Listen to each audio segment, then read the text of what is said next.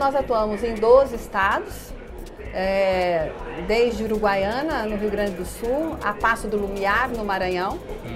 É, e são mais de 100 municípios. Nós já estamos investindo sem um marco regulatório, porque nós temos obrigação contratual já colocada. Então, para esses, é, para esses estados, para essas operações que hoje nós atuamos, nós temos um compromisso contratual e para honrar esse compromisso contratual, nós estamos investindo, Sambranda, um bilhão de reais por ano desde que nós assumimos a companhia. Eu posso dobrar, triplicar o valor de investimento. Eu tenho capacidade de captar recursos, eu tenho um acionista que tem um apetite para o crescimento, que tem capacidade de captação de recursos também, de aportar recursos na companhia, só estamos esperando projetos que façam sentido para quem tem visão de longo prazo. Então, como eu digo, é, como eu disse, é, recurso não é o problema. Começa agora o podcast do Conexão CEO, apresentado por Carlos Sambrano o programa de entrevistas que traz as principais lideranças empresariais do Brasil para falar sobre negócios e nova economia. Um oferecimento Banco Original. O Brasil é um dos países mais conectados do mundo. São 230 milhões de aparelhos celulares, mais de um aparelho por habitante. Também criou um monte de unicórnios no ano passado, como são chamadas essas startups tecnológicas que valem mais de um bilhão de dólares. Ficou atrás apenas dos Estados Unidos e da China. E por incrível que pareça, 110 milhões de pessoas, 110 milhões de brasileiros não têm esgoto. E mais de 35 milhões não têm água tratada. Para falar sobre essa realidade, essa triste realidade do país e como mudar isso, está aqui hoje nos estúdios da V3 a Tereza Vernalha, CEO da BRK Ambiental, uma das maiores empresas de saneamento do Brasil, a maior empresa privada do setor. E ela vai conversar com a gente sobre o que, que pode ser feito para mudar essa realidade.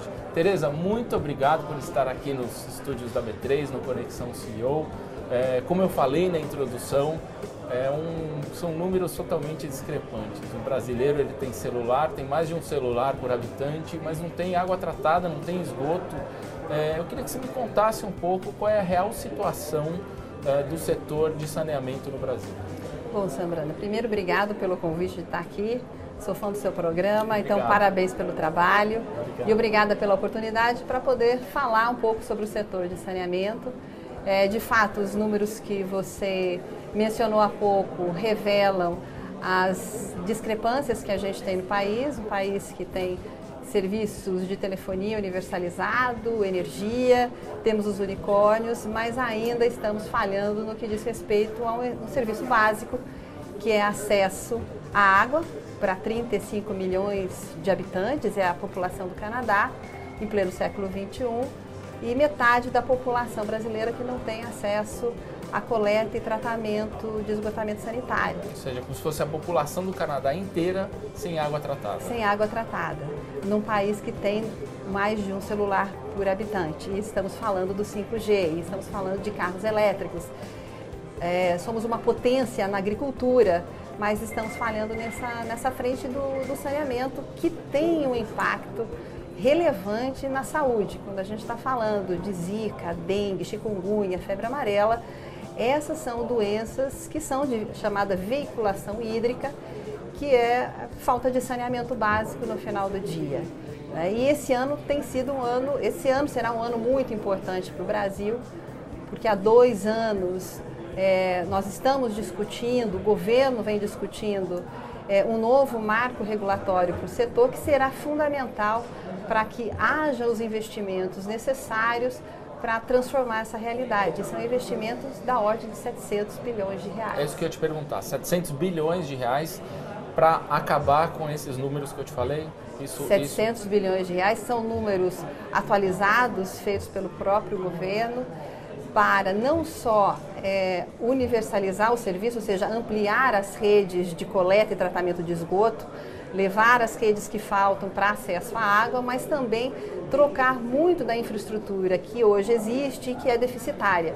Então, 700 bilhões de reais, a gente está falando aí de mais de 20 bilhões de reais ao ano de investimento, é, com uma meta que já foi estabelecida há algum tempo e se essa meta for é, mantida é 2033 com acesso à universalização desse serviço. Ou seja, precisa de muito investimento. O marco regulatório vai ser um ponto de virada no setor, mas eu queria que antes da gente entrar no marco regulatório, você me explicasse por que, que o Brasil chegou nessa situação. É, faltam investimentos no poder público, as empresas privadas querem investir, mas não conseguem. Me dá um panorama do porquê que a gente chegou nessa situação. Eu acho que essa situação reflete exatamente o ambiente regulatório que não propiciou a licitação de projetos de qualidade, é, uma, uma diversificação regulatória. Nós temos hoje mais de 5 mil municípios. O Brasil tem é, uma pulverização de agências regulatórias. Isso traz muita instabilidade para quem vai fazer o investimento. Então, falta é, segurança jurídica para quem vai fazer o investimento e saneamento é um investimento de longo prazo. Os contratos de concessão são contratos de 30 anos, 40 anos. Então, para quem está fazendo o investimento, é muito importante saber que aquilo que foi colocado no contrato e é precificado na hora que se licita e se bida, é, é fundamental saber que o contrato será cumprido.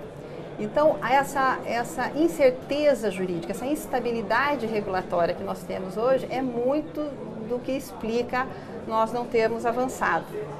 O setor público, ele tem grande parte da gestão do saneamento. Hoje, o privado é apenas 6% do setor é, é, é administrado hoje pro, pelas empresas privadas, mas representa 20% dos investimentos. Eu acho que o poder público tem um papel e teve um papel fundamental para que a gente é, evoluísse, é, isso é importante dizer, evoluísse na universalização da água. Se hoje nós temos 35 milhões de habitantes sem acesso à água tratada, a gente também tem que olhar o outro lado. Muito investimento foi feito para chegar aqui, mas ainda precisa ser feito muito mais. E hoje, 20 bilhões de reais por ano de investimento, Sambrana, é, o poder público sozinho não consegue fazer. Então é fundamental a entrada do privado. Mas para o privado poder de fato fazer os investimentos é necessário uma segurança regulatória, é, uma segurança jurídica que hoje é, nós entendemos que o marco regulatório, o PL, que está para ser votado é, no, no, Senado, trará. Quando vai ser votado o marco? É, o marco ele já foi votado na Câmara no final do ano passado. Ele agora entra na agenda do Senado para votação e eu acho que há de fato um grande empenho é, do Congresso em fazer com que essa votação aconteça. Eu acho que é o grande é o grande é a grande expectativa para 2020 é essa votação que a partir dela você começa a criar esse ambiente de segurança jurídica para poder investir. Para poder investir. Mas também não há um por parte também das estatais um pouco de proteção de mercado? De não querer que as, as empresas privadas entrem nesse segmento? A regulação como ela está hoje colocada, ela já não permite ou, ou dificulta muito a entrada é, do setor privado. E o, o que o PL traz é exatamente isso, é mecanismos que viabilizam a entrada do setor privado. E de que forma? Primeiro, criando uma agência reguladora que dará as diretrizes para as demais agências que existem hoje no país, são 50, entre municipais, eh, estaduais e regionais, eh, cada qual com a sua diretriz. E a, agência reguladora, que será a ANA, segundo o que determina o que é apontado no PL, ela dará as diretrizes para que todos tenham pelo menos regras ou diretrizes naquilo que é relevante padronizado. Isso é super importante. O segundo é que estabelece que os, é, é necessário fazer licitação. Hoje, os contratos existentes, eles se renovam automaticamente. Então, o que dispõe o PL é que, no momento em que esses contratos são vencidos, e aí é importante porque a segurança jurídica dos contratos vigentes, os contratos vencidos, então que isso seja aberto para licitação. E um terceiro ponto muito importante é que esses contratos têm que trazer metas de universalização, metas de qualidade, regras para fiscalização, que ao final do dia é o que assegura ao poder concedente que quem está entrando vai executar um bom trabalho. Agora tem uma questão curiosa que é o seguinte: muitas uh, se critica também muito que as empresas privadas dizem né, vão querer explorar apenas os grandes mercados, os grandes centros, aonde realmente operações é, darão lucro. Como é que ficam as cidades pequenininhas, aquela cidade do interior do estado do Nordeste que está desassistida e quase não tem, não tem água tratada, não tem encanamento, não tem esgoto? Como é que fica isso? Isso, isso vai ser contemplado?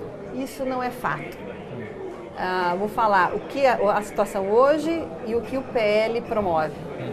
Hoje, por exemplo, a BRK, e isso vale também para, para, para outras empresas privadas, também têm situações desse tipo, nós operamos em municípios de 10 mil habitantes. O que faz ser viável um município é a escala. Então, é óbvio que um município isoladamente, é, ele sequer tem condição de licitar, fazer um edital.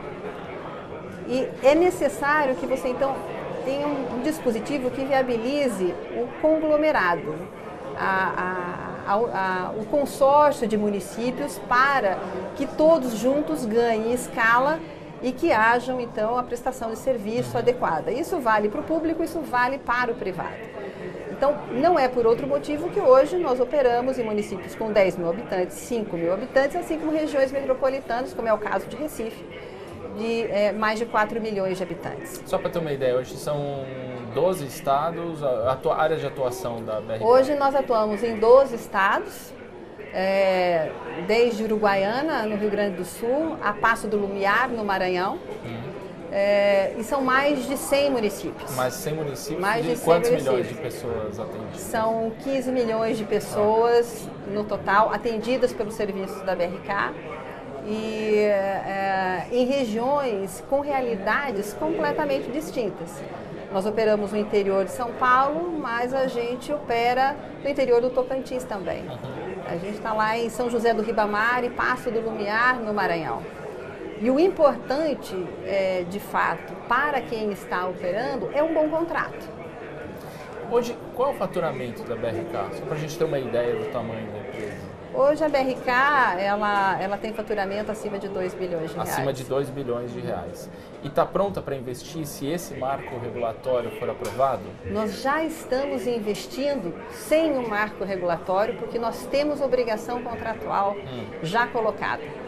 Então, para esses, é, para esses estados, para essas operações que hoje nós atuamos, nós temos um compromisso contratual e para honrar esse compromisso contratual, nós estamos investindo, Sambranda, um bilhão de reais por ano desde que nós assumimos a companhia. Um bilhão de reais? Um bilhão de reais. Isso há quanto tempo? Desde? Desde é, abril de 2017, quando a BRK é, é, passou a ser BRK ambiental e 60, 65% deste volume é para a rede de esgotamento sanitário. São quilômetros de rede, então é extensão de rede sendo construída e novas conexões. Tá? Então, mas, isso é... mas entraria nessas, o que se espera, depois de aprovado esse marco regulatório? Novas concessões que vão surgir. Vocês estão preparados para isso? Super preparados. A gente vem fazendo um trabalho muito grande na BRK de, é, é, de melhorar a governança, de trazer uma governança robusta no que diz respeito à compliance, à SOX, a questão de qualidade, a qualidade da água, a qualidade de, de, do, do, esgotamento sanitário, a questão de segurança, segurança do trabalho, isso para a gente é, são, são os nossos inegociáveis. E nos reorganizamos para fazer frente ao crescimento, não só o crescimento dessas nossas operações, porque nosso plano, já aprovado com o Conselho, né, com, o nosso, com o nosso board, é de um, é, são de 1 bilhão a 1 bilhão e 200 milhões de reais ao ano de investimento para os próximos cinco anos e nós estamos fazendo isso religiosamente. E isso sem contar concessões? Isso sem, contra, vocês... isso sem contar com novas concessões. Então, nós nos preparamos, nos organizamos para fazer todo esse investimento nas operações que nós já temos, é, com qualidade, com segurança e com governança. Uhum e nos preparamos, estamos, na verdade, preparados para esse crescimento. E por isso que nós, desde o começo, temos vocacionado e falado da importância de no, para se ter novas concessões, novos projetos, é, para mudar essa realidade do saneamento, há necessidade de um marco regulatório. Sambranda, em 1998 nós declarávamos o telefone fixo no imposto de renda há 20 anos atrás. que é de diferente? Uma agência reguladora, regras muito claras, respeito aos contratos, energia. Hoje nós temos energia no país todo. O que, que a caracteriza? Uma agência reguladora que do, traz. Do, do, setor, quantas agências hoje são, dão pitaco são em cada? São 50 agências reguladoras e só a BRK são 20. 50 agências reguladoras. Então, cada projeto que vocês vão implementar, vocês têm que ter autorização dessas 50 agências reguladoras. Ou seja, e, ca burocracia... e, cada, e cada uma, é, eu acho que mais do que a quantidade, é a, as regras. Então, cada contrato é um contrato diferente, com metas diferentes, com formas de fiscalização diferentes, alguns que funcionam muito bem, outros que têm um grande espaço para melhorar. E aí é que o PL traz algo muito importante. E eu acho que é relevante e benéfico, inclusive, para os municípios, porque é, terá uma regra ou diretrizes que todos, é, todas essas agências poderão passar a seguir. E isso traz segurança jurídica. Você imagina você fazer uma empresa com, captando recurso no mercado para fazer os investimentos, está honrando o seu compromisso e se vê no risco de ter uma mudança de regra no meio do caminho a cada troca política de um, de um município ou de um estado. Não funciona assim. E não é o risco de uma agência só. É o, risco, é, é, o risco, é o risco de, de várias agências. Quanto tempo você acha que seria aceleraria o processo de investimento e de, uh, por exemplo, construir um projeto novo se fosse regulado por uma agência só? O tempo de um projeto, saindo o edital, é, ele é relativamente rápido. O ponto é chegar até o momento do edital. Para você ter uma ideia, nós temos 100 milhões de pessoas sem acesso a esgotamento sanitário, 35 milhões sem água potável, então você poderia imaginar que havia há uma fábrica de projetos, há uma fábrica de licitações ocorrendo. Nos últimos 3, 4 anos, ah, nós praticamente tivemos uma licitação de grande porte, estruturada, que foi recentemente é, concluída em dezembro do ano passado. As empresas não entram porque têm medo. Ah, ou, não, ou os projetos não são, não são adequados. Porque, Sambrana, para você soltar o edital, até que ele vá para a rua, você precisa ter um projeto de engenharia extremamente elaborado os municípios precisam ter o seu plano de saneamento aprovado, inclusive na Câmara de Vereadores local. Você precisa entender de arcabouço jurídico, arcabouço regulatório, como é que, vai, como é que será feita a, a, a, qual que será a estrutura tarifária, como será feita a fiscalização, quais são as metas, quem vai fiscalizar, como se dará as penalidades. Então, são contratos complexos. E muitas vezes esses contratos, quando saem, ele sai é, de uma forma traz muita incerteza para quem vai fazer o investimento.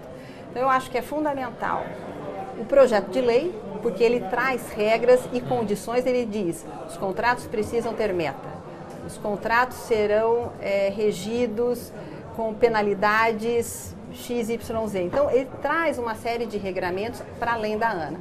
Esse é um passo fundamental. O segundo passo é os projetos.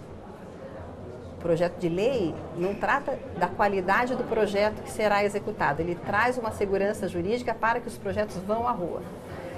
E aí a gente precisa da fábrica de projetos. Então, quem vai fazer as licitações?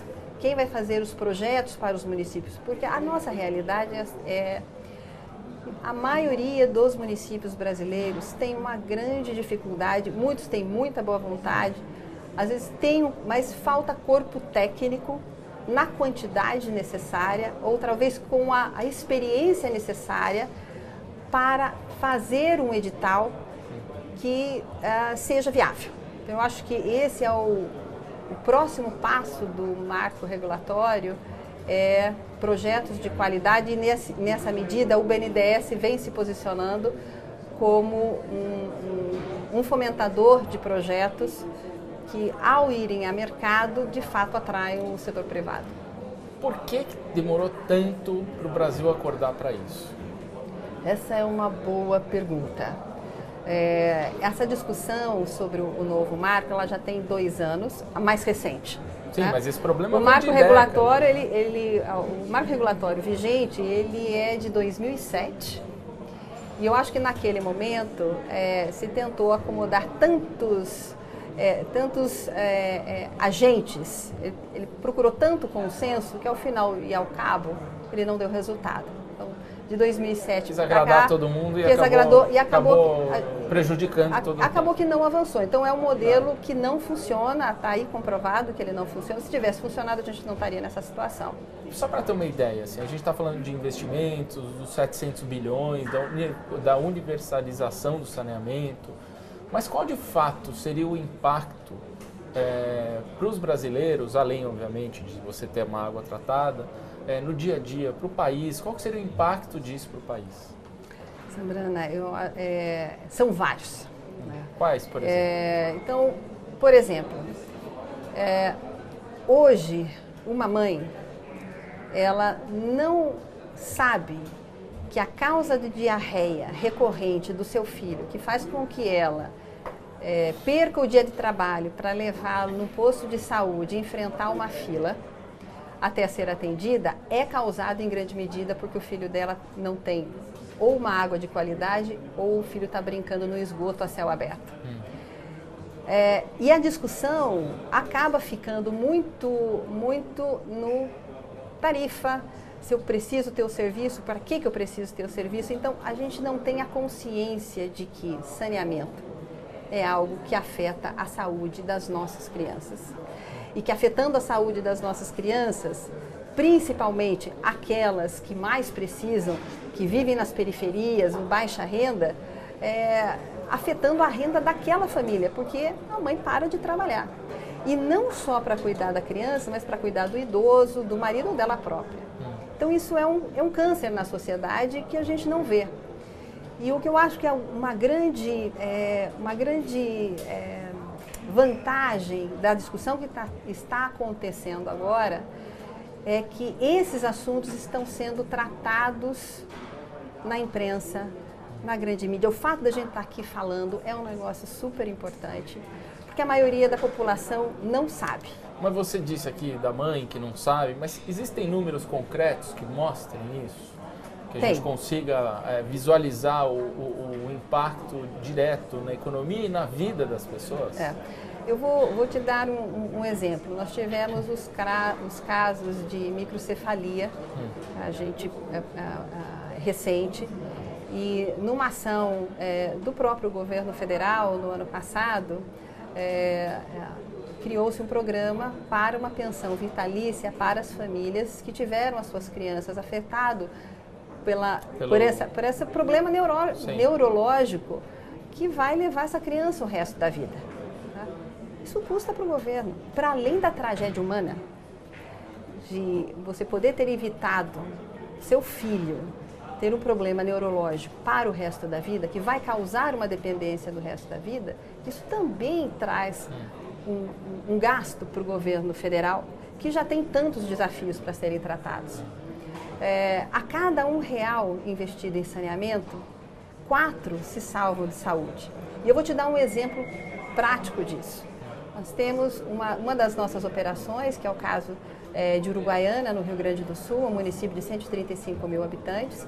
Em 2012, dados oficiais da Secretaria é, do município, é, mais de 3 mil casos de diarreia grave foram registrados no município. Em 2012. Em 2012. Tá. É, no segundo semestre de 2018, e eu não tenho ainda esses dados atualizados para 19, também dados oficiais, esse número caiu para 106. Crianças na faixa de até 5 anos.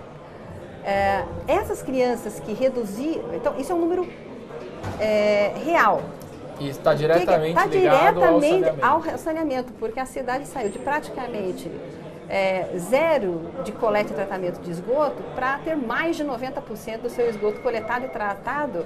E você veja, dentro de um espaço muito curto, relativamente curto de tempo. Ou seja, a, o investimento consistente em saneamento, com regras claras, um projeto bem feito e uma fiscalização adequada, transforma a vida das pessoas num espaço de, é, curto de tempo. Né? De 2012 para 2018, você mudou a realidade e tem um efeito outro. O, o, número de é, atestados de absenteísmo da escola reduziram. Ou seja, isso melhora o nível de aprendizado. Então você tem um efeito nas crianças, diretamente nas suas famílias, é qualidade de vida para essas crianças, numa fase super importante do crescimento, é, melhora do aprendizado, reduz a pressão sobre o sistema único de saúde. Quer dizer, é só uma agenda positiva. Eu, eu tenho um número, um número uh, que chama muito a atenção, que é do 1 trilhão de reais. É. Esse é seria o impacto do, do, da, do marco regulatório em termos de para a economia, é isso? É isso. Geraria para a economia? É Esse foi um estudo feito, conduzido pelo Trata Brasil, que é uma think tank liderado pelo Edson, que faz um excelente trabalho para promover e trazer à luz a, a, relevância do saneamento. E nesse estudo feito, ele chegou nesse 1 trilhão, foi chegado nesse 1 trilhão de reais, que envolve várias coisas, para além daquilo que a gente já falou aqui. Quando você tem uma, regi uma região saneada, e você tem imóveis próximo de uma região que foi saneada, dobra o, O valor do, o valor do aluguel. Dobra. Você cria ao longo das margens dos rios, você cria negócios, pequenos negócios, de- pequenos empresários que abrem os seus negócios porque ali a- passa a ser um lugar agradável. Então você movimenta a economia. É, então é uma sé- você cria emprego local. O saneamento, a gente está falando de 700 bilhões de reais, 20 bilhões de reais por mês de investimento. Então isso parece um número ano. mágico por 20 ano, por ano. 20 bilhões por ano. Mas onde que esse, esse investimento ele é alocado? Quando, você- quando a gente desce nesse número, a gente chega no número por município, porque para fazer o investimento você emprega na cidade. O investimento fica na cidade. Você gera, você movimenta a economia do município. Então não fi- é, é- é é- é real e é visível a melhoria é, da economia, da educação, da pressão sobre o sistema único de saúde. É só uma agenda positiva, para além da agenda ambiental. Porque, para além de tudo isso que a gente está dizendo aqui, é, a quantidade de esgoto bruto que, se, é, diz- que é, são jogados nos nossos rios e nos nossos mananciais é imenso. São é, dezenas de piscinas olímpicas de esgoto bruto todos os dias jogados nos nossos rios, nos nossos mananciais, onde a gente depois vai captar água para tratar, para distribuir para a população. Então, já é um desastre ambiental por si só. Então, esse é- é- vale a pena olhar esse, esse trabalho, esse estudo feito pelo Trata Brasil, porque um trilhão de reais, ele é, É muito dinheiro. ele, ele é superlativo. Ah, Eu até vi outro número que é de mais de 70 mil crianças recém-nascidas eh, morreram desde 2007, Uhum. de 2007 para cá, por conta de falta de água tratada no Brasil. por doenças que a gente chama de veiculação hídrica.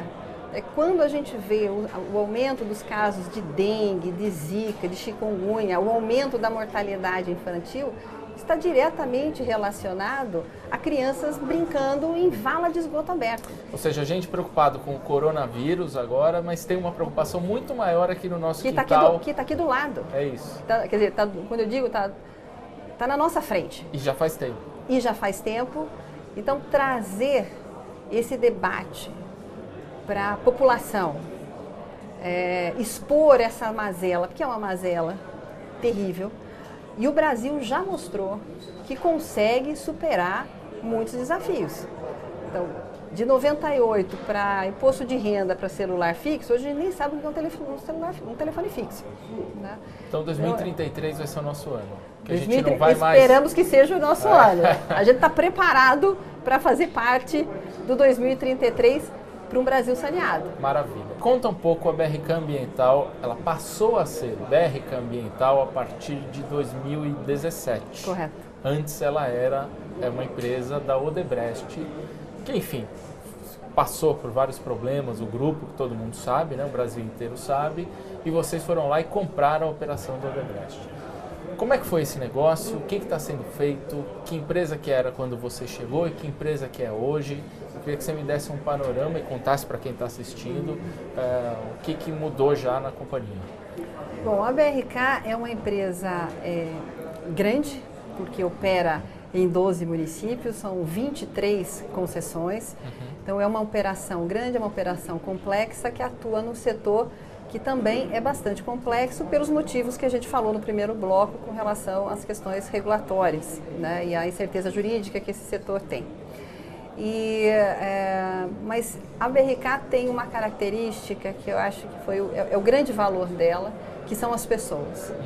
É, nós temos um corpo técnico de primeira grandeza, que sabe muito de operação, que sabe muito sobre é, qualidade de água, de coleta e tratamento de esgoto, muito focado em tecnologia, uh, muito focado em inovação, mais do que isso, muito comprometido e com a consciência de que o trabalho que nós fazemos no saneamento tem um impacto que transforma a vida das pessoas. São quantos funcionários hoje? São quase 6 mil funcionários 6 mil. diretos, mais 6 mil indiretos. Então, é uma empresa, 12 mil, 12 mil empregos que a, que a companhia gera em todas as regiões. Como ele disse, em, em regiões com 4 milhões de habitantes, quanto em regiões com cidades com 10, 5 mil habitantes. A principal operação de vocês hoje, onde que é? No Recife? A nossa maior, a nossa maior PPP é em Recife, na região metropolitana do Recife. É uma PPP de esgotamento sanitário, numa parceria com a empresa estadual é, que é a Compesa. Uhum. É um projeto belíssimo, porque é, envolve ali 15 municípios da região metropolitana e desde 2013 até agora a gente saiu de 5% de coleta e tratamento de esgoto para 35% e temos uma meta muito clara para a universalização e 6 bilhões de reais de investimento só nesse projeto. Mas também nós operamos em várias outras, várias outras cidades. É, o norte e o nordeste é onde é, tem o maior volume de investimento da companhia. Mas eu te perguntei, vocês assumiram uma operação que era da Odebrecht, como, o que, que mudou desde então? Vocês é, estão com o mesmo número de, de, de, atuação, de cidades em, que atuam? Vocês deixaram de atuar em alguns lugares? É, o que, que mudou na, na governança da, da, empresa? Eu queria que você me explicasse um tá. pouco como é que foi essa... É, Bom, a, a, a governança mudou muito, ela é, é, outra governança, é uma outra empresa hoje do que era lá em abril de 2017. É, a, a, BRK é controlada pela Bruf, 70%, 30% FI FGTS. É, é, uma opera, é uma empresa hoje completamente diferente, então nós temos uma área de compliance muito forte, é, implementadas em todos os níveis da organização. Eu me empenho diretamente nas questões de compliance, todos os treinamentos, as comunicações mensais que eu tenho, por acaso é Conexão BRK, que eu faço, é, onde eu falo com, toda, com todos os nossos funcionários de todas as, as nossas operações, é, falando o que está acontecendo com a companhia, para onde a companhia está indo e sempre começo com uma mensagem de compliance, com uma mensagem de segurança para quem faz é, centenas de quilômetros de rede por ano. É, segurança é importante porque a gente na rua, é, no final do dia, a gente precisa cuidar das nossas, dos nossos funcionários e dos nossos terceiros também. Então, uma, a compliance muito, muito forte. É, implementamos o SOX em tempo é, recorde e, assim, com louvor. Então, a gente tem um sistema é, de, de, governança das nossas, das nossas demonstrações financeiras de uma forma muito consistente, muito forte. É, também é, centralizamos muitas das áreas que antes eram pulverizadas, então nós temos hoje uma área de suprimento centralizada, a gente tem ganho de escala, a gente compra melhor, a gente compra mais e compra melhor. É, nós centralizamos a nossa área de engenharia, então nós temos projetos mais eficientes, a questão da inovação aportada para todas as nossas operações. Como eu lhe disse é, há pouco, é, nós temos pessoas, a, o nosso capital humano é muito forte, então nós, se, nós estamos fazendo, fizemos um programa muito exitoso de melhores práticas, compartilhar as melhores práticas de nossas, de nossas operações e a gente está tendo um ganho operacional assim fantástico com isso. E como, é, Opa, é, imagine, como uh, se blindar, porque uma empresa que trabalha muito com o setor público, geralmente tem, não estou falando no caso da tua empresa, mas empresas em geral que trabalham com o setor público geralmente recebem sempre propostas, é, nem sempre decorosas, de políticos e é, são áreas onde geralmente onde tem mais desvio, corrupção. Como é que vocês fazem para se blindar cada vez mais é, desse tipo de, de atuação que foi revelada muito pela Lava Jato em, em empresas de vários setores e de várias esferas? O nosso compliance não são palavras bonitas na parede do escritório. Ah. Então nós temos um programa de treinamento intensivo e nós vamos na ponta, naquele município de 10 mil habitantes, a gente está lá para fazer o treinamento e ele é constante várias vezes ao longo do ano. Quando é período eleitoral, nós intensificamos quais são as nossas políticas, dando as diretrizes para os nossos funcionários do que pode e o que não pode. É uma área de auditoria interna que funciona e se reporta diretamente é, a mim. Nós temos um comitê de ética nós temos um canal, um comitê de ética que tem é, deliberativo, então o que é decidido no comitê de ética, ele é deliberado, então é, é, é executado pela, pela área. Nós temos um canal é, onde as pessoas, com, é, com a garantia do sigilo, elas podem é, denunciar ou trazer coisas que elas entendem que não estão adequadas. Todos os casos são analisados os casos são tratados no comitê de ética, são deliberados. Então, nós temos um arcabouço que a gente chama de governança, de práticas, procedimentos e estrutura que nos permite é, operar a companhia é, para dar a segurança de que a gente está fazendo a coisa certa pelo motivo certo. É, nós é, somos a, completamente é, é, isonômicos no sentido de darmos, de fato, voz a esse canal de denúncia. Então, mais e mais esse canal é, é, usado pela companhia. O bom é que ao longo do tempo, a criticidade daquilo que é trazido e a própria, é, é, os casos é, vem reduzindo ao longo do tempo, mas como gestora, e o que uma empresa tem que ter é, isso é uma bandeira, tem que ser uma bandeira do top management, do conselho, das, do CEO, da CEO no caso, dos seus diretos. Compliance não é de uma pessoa, é de todos, mas isso tem que ser é, puxado pela alta liderança. E, e, é, um, é, é, um, martelo que tem que ser batido todo dia? Todo dia. É, é, ele não termina, é uma, porque pessoas entram, pessoas novas entram na companhia, então elas já têm que entrar e, e passar por todo o processo de treinamento. Então, de fato, como eu disse, compliance, o SOX, auditoria interna, comitê, o comitê de ética, o canal de denúncia, tudo isso são mecanismos que nós temos e funcionando muito bem para proteger a companhia e aos funcionários de ações que não sejam adequadas e que não corroborem com os nossos valores. Desde que vocês entraram, vocês reduziram a operação ou aumentaram? A gente aumentou a nossa operação. A gente tem uma operação nova que é em Santa Catarina, mas, como eu lhe disse, no período de três anos, dois anos e meio desde a aquisição, é, houve apenas uma, um grande processo licitatório. Mas a gente realmente espera que, com o projeto de lei, a gente possa crescer para além das concessões que nós temos. Quais hoje. regiões vocês estão de olho? Todas. Todas? Todas. Então a gente tem capacidade para investir, Ah. a gente tem capacidade técnica para operar e a gente tem muito apetite para crescer. E qual o modelo ideal? PPP ou vocês entrando sozinhos? Como é que vocês enxergam?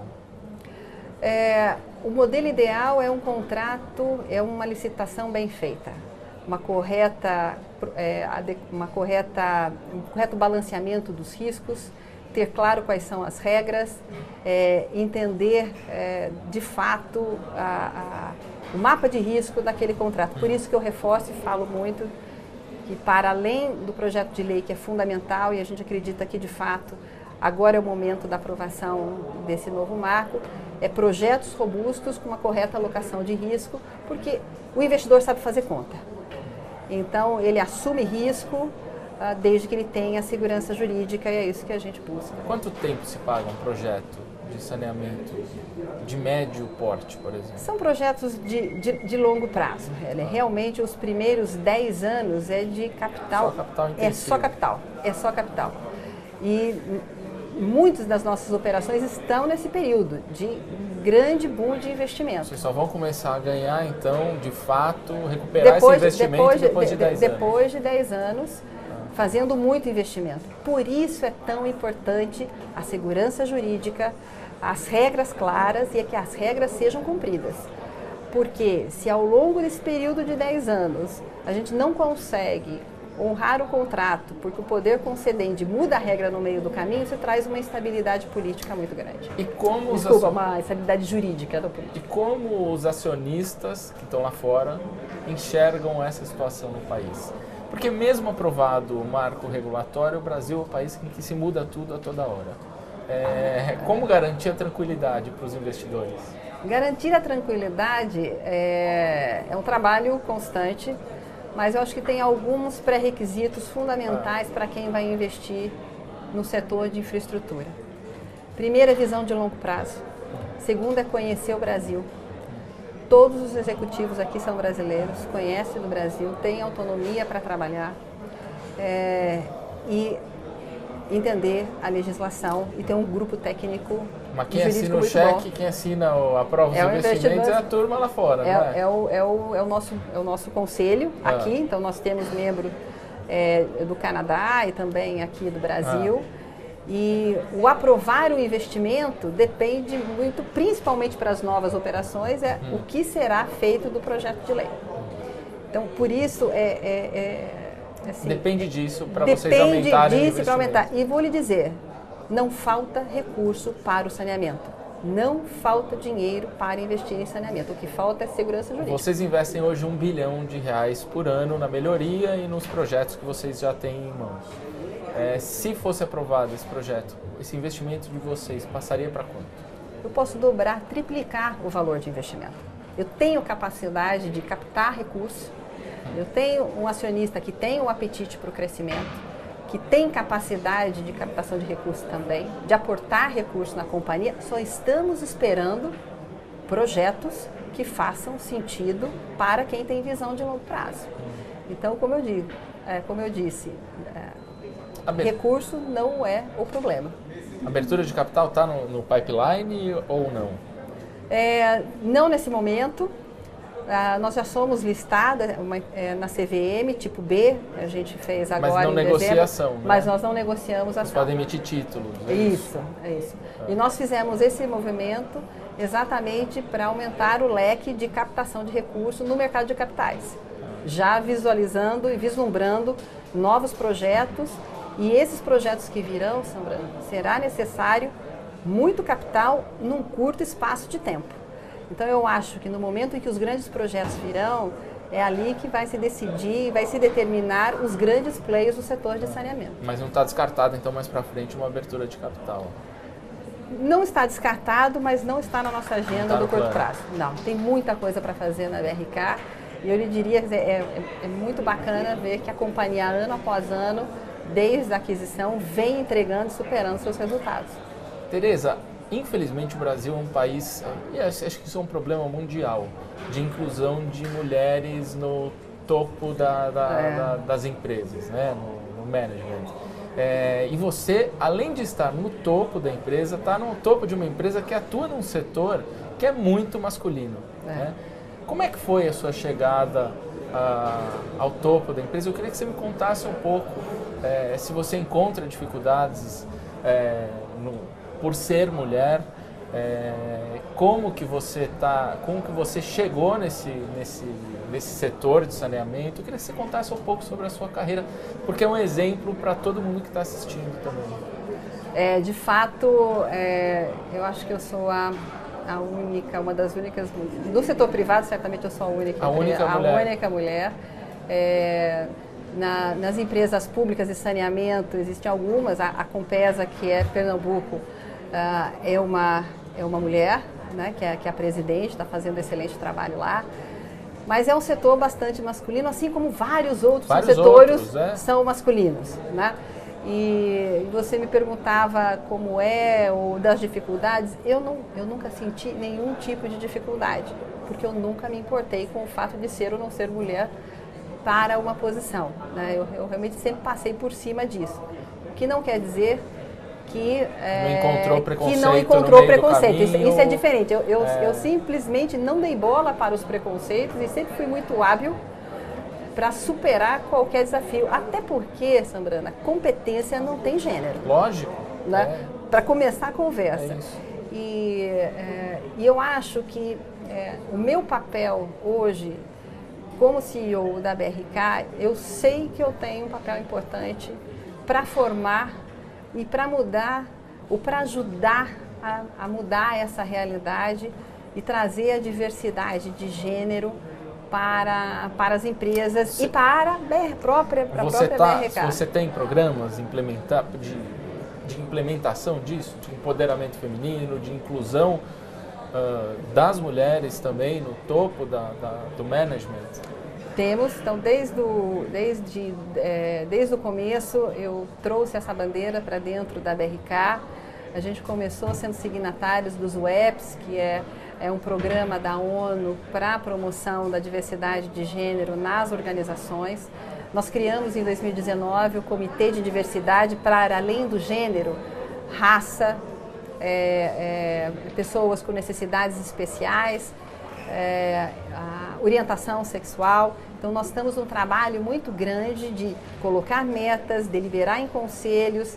A gente está fazendo agora a licença maternidade de seis meses para as mulheres. Estamos trabalhando na licença paternidade também. Equiparar os salários também. Equiparar os salários. É grande injustiça. Exatamente. Às vezes tem muito caso de mulher e, mulher e um homem na mesma posição e o homem ganhar mais do que. Isso é fato. Os números estão aí, Isso. os números não mentem. É. Então eu acho que a empresa é, ela precisa é, atuar, tem a, a, empresa tem um papel, porque a empresa ao final do dia, ela reflete a sociedade, porque eu tenho 6 mil funcionários que estão na sociedade. Então, eles trazem para a empresa as suas realidades é, individuais. Então, eu acredito muito nessa agenda.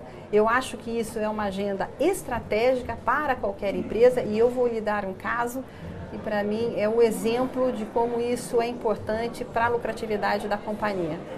A BRK, é, inclusive, foi premiada por, uma, por um organismo internacional em Nova York, nós fomos recebendo ano passado esse prêmio, é, de uma transação de financiamento que nós fizemos com o IDB, o Banco Interamericano de Desenvolvimento, para a nossa operação de Recife, uma operação é, de mais de 400 milhões de reais, para financiar parte do nosso projeto lá na região metropolitana, como eu falei, de esgotamento sanitário. E durante o processo de diligência do banco na BRK, eu passei, como parte do processo de diligência, uma, uma, tarde discutindo com os executivos do banco, falando como era o meu programa de diversidade, qual é o impacto social do investimento que nós estávamos fazendo. Eles foram até Recife para verificar o impacto daquele investimento naquela comunidade e nós tivemos, portanto, acesso a esse recurso em grande medida porque a empresa de fato tem um trabalho que promove a diversidade, que fala de equidade de gênero e que tem projetos que têm impacto social. Esse é um caso clássico do não é mais nice to have, é preciso ter uma política, é, a empresa precisa se conectar com a sociedade e eu acredito muito nisso e eu uh, procuro contribuir no meu papel de CEO da companhia para trazer essa agenda à luz. Tem outro fato muito importante que tem sido muito discutido nos últimos tempos, sobretudo agora, no último ano, a questão da sustentabilidade e a questão de como ela pode impactar nos negócios e até nos investimentos que as empresas recebem. Uhum. É, alguns fundos de investimentos, como por exemplo o BlackRock, que é um gestor de 7 trilhões de dólares, já disse que só vai colocar dinheiro em empresas que tenham uma política de sustentabilidade social, ambiental, uh, econômica responsável. Como é que você olha esse, esse, eu, esse, essa área de sustentabilidade? Vocês estão atentos? Essa, essa foi uma mudança que nós fizemos é, na minha gestão na BRK, uhum. que foi é, centralizar todos os projetos de sustentabilidade que nós tínhamos distribuído por toda a organização. Nós ganhamos escala.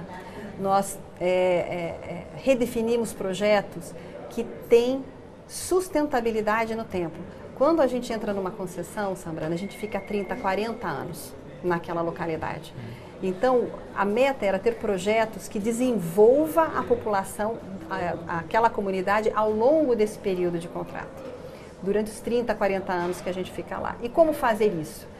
Então, nós temos projetos, é, como, por exemplo, a formação de encanadores, que começou no Rio de Janeiro e a gente agora está levando para todas as nossas operações.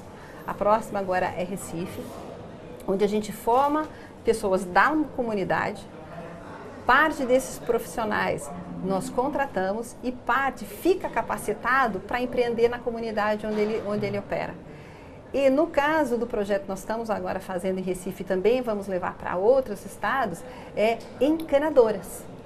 Então, também dos, mulheres. Então. Também mulheres. Então, hoje a gente já fez esse programa para mais de 1.500 pessoas, 40% mulheres.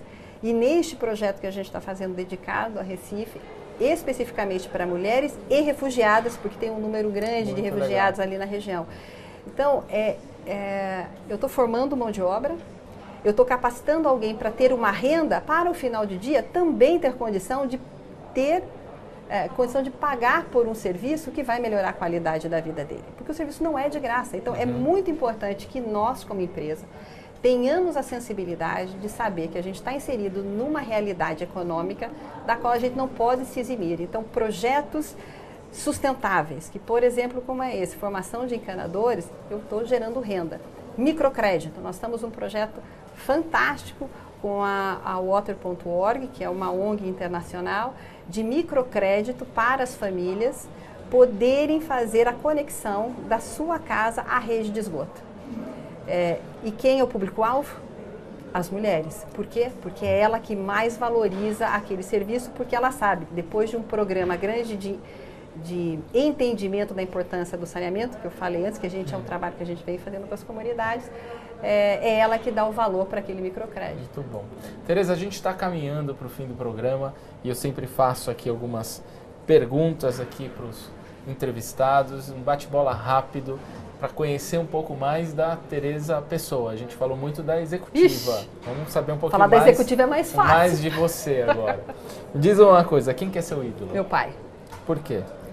Meu pai, ele é, uma, é um empreendedor, é um empresário que decidiu, lá quando tinha 30 anos de idade, com duas filhas pequenas, sair de um emprego é, confortável numa estatal e abrir o seu próprio negócio, foi empreender. E, e, é uma pessoa que nunca chegou em casa e disse: Eu acho que não vai dar certo. Ele sempre disse: Eu tenho um problema, mas também eu tenho a solução. Então, meu pai é o, é o meu ídolo. Qual característica você admira em uma pessoa? É, a transparência. E o que, que você mais detesta? Enrolação. Tem muita gente que tenta enrolar. Vai direto ao ponto, traz o problema. O problema é para ser resolvido, não para ser colocado debaixo do tapete. Então, transparência e encarar de frente as coisas, para a gente avançar. O que, que toca na tua caixa de som? Ela é bem eclética. Ah. Toca Noel Rosa, Queen, samba, Anitta. Então eu gosto de música em geral. Qual é o seu hobby? Eu gosto de viajar com a minha família, eu gosto de estar junto com meu filho, com meu marido e adoro sair com os amigos para falar de amenidades. Eu acho que recarrega as É energias. Não falar de saneamento e falar de coisas legais. Poder é Poder é autoconfiança, poder é não ter medo dos problemas. liderar é Ouvir. o que te faz levantar da cama toda manhã. Saber que eu estou transformando uma realidade que pode fazer o mundo melhor para o meu filho. E para terminar, olhando para essa câmera aqui, que conselho você daria para quem está começando na carreira?